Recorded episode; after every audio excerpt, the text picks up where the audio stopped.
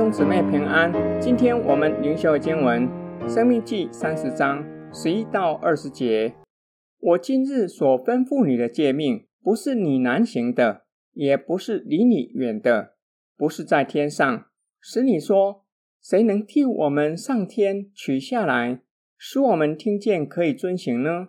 也不是在海外，使你说：谁替我们过海取得来，使我们听见可以遵行呢？这话却离你甚近，就在你口中，在你心里，使你可以遵行。看啊，我今日将生与福、死与祸，陈明在你面前，吩咐你爱耶和华你的神，遵行他的道，谨守他的诫命、律例、典章，使你可以存活，人数增多。耶和华你神就必在你所要进去得为业的地上。是福于你。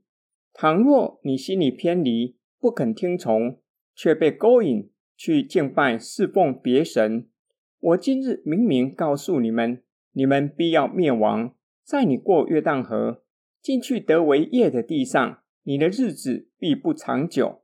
我今日呼天唤地向你作见证，我将生死祸福陈明在你面前，所以你要拣选生命，使你。和你的后裔都得存活，且爱耶和华你的神，听从他的话，专靠他，因为他是你的生命，你的日子长久也在乎他。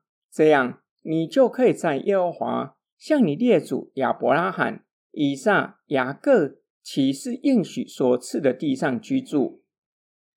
摩西的讲论从展望未来，回到现今的处境，鼓励以色列人。遵行上主一切诫命，因为上主一切的诫命不是难行的，不是离百姓很远，不是不食人间烟火，难如登天。神的话语就在你口中，在你心里，表达神的话语是如此亲近神的子民，是要叫百姓可以遵行。摩西最后做出邀请，有两条路摆在百姓的面前，就是生与福，死与祸。百姓若是爱上主，遵行他的道，谨守他的一切诫命，就可以存活，人数增多，就必让他们在应许之地享受从神来的福乐。若是心里偏离神，不肯听从，被勾引去敬拜假神，必要灭亡，不能够长久居住在应许之地。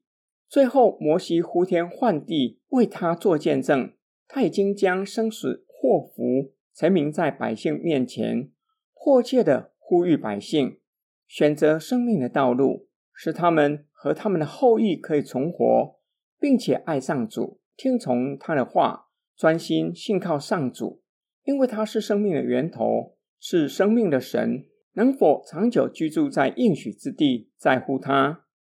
今天经文的默想跟祷告，神的话语是与我们相亲的，就在我们的口中。在我们的心里，每天灵修也好，或是每主日敬拜神、聆听信息也好，或是阅读属灵书籍，我们用眼睛阅读，也可以用口朗读出来。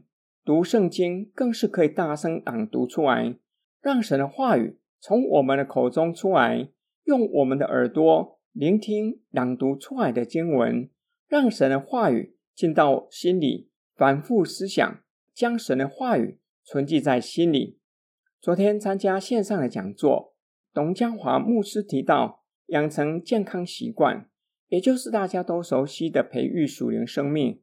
董牧师分享，他每天灵修之前，先写灵修笔记，把当下的心情、面对问题的感受写下来，是他向神的祷告，预备自己的心向神敞开，聆听上帝透过圣经。向他说话，好让神的话语进到心里。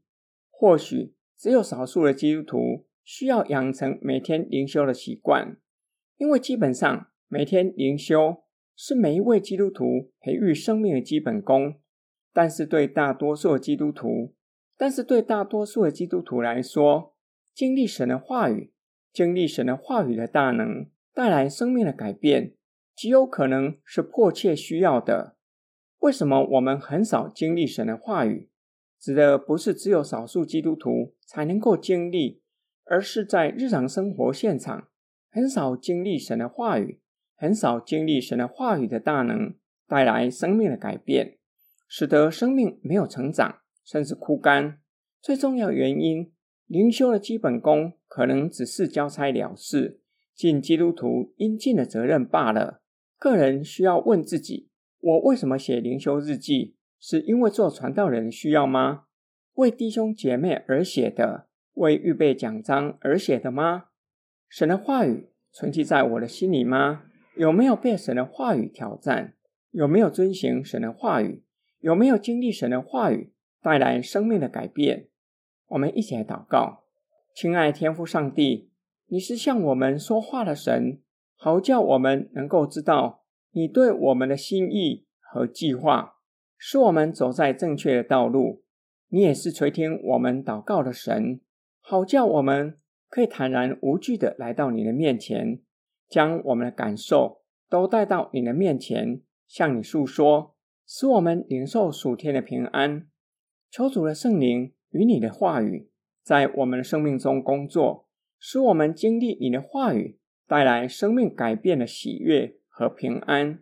我们奉主耶稣基督的圣名祷告。阿门。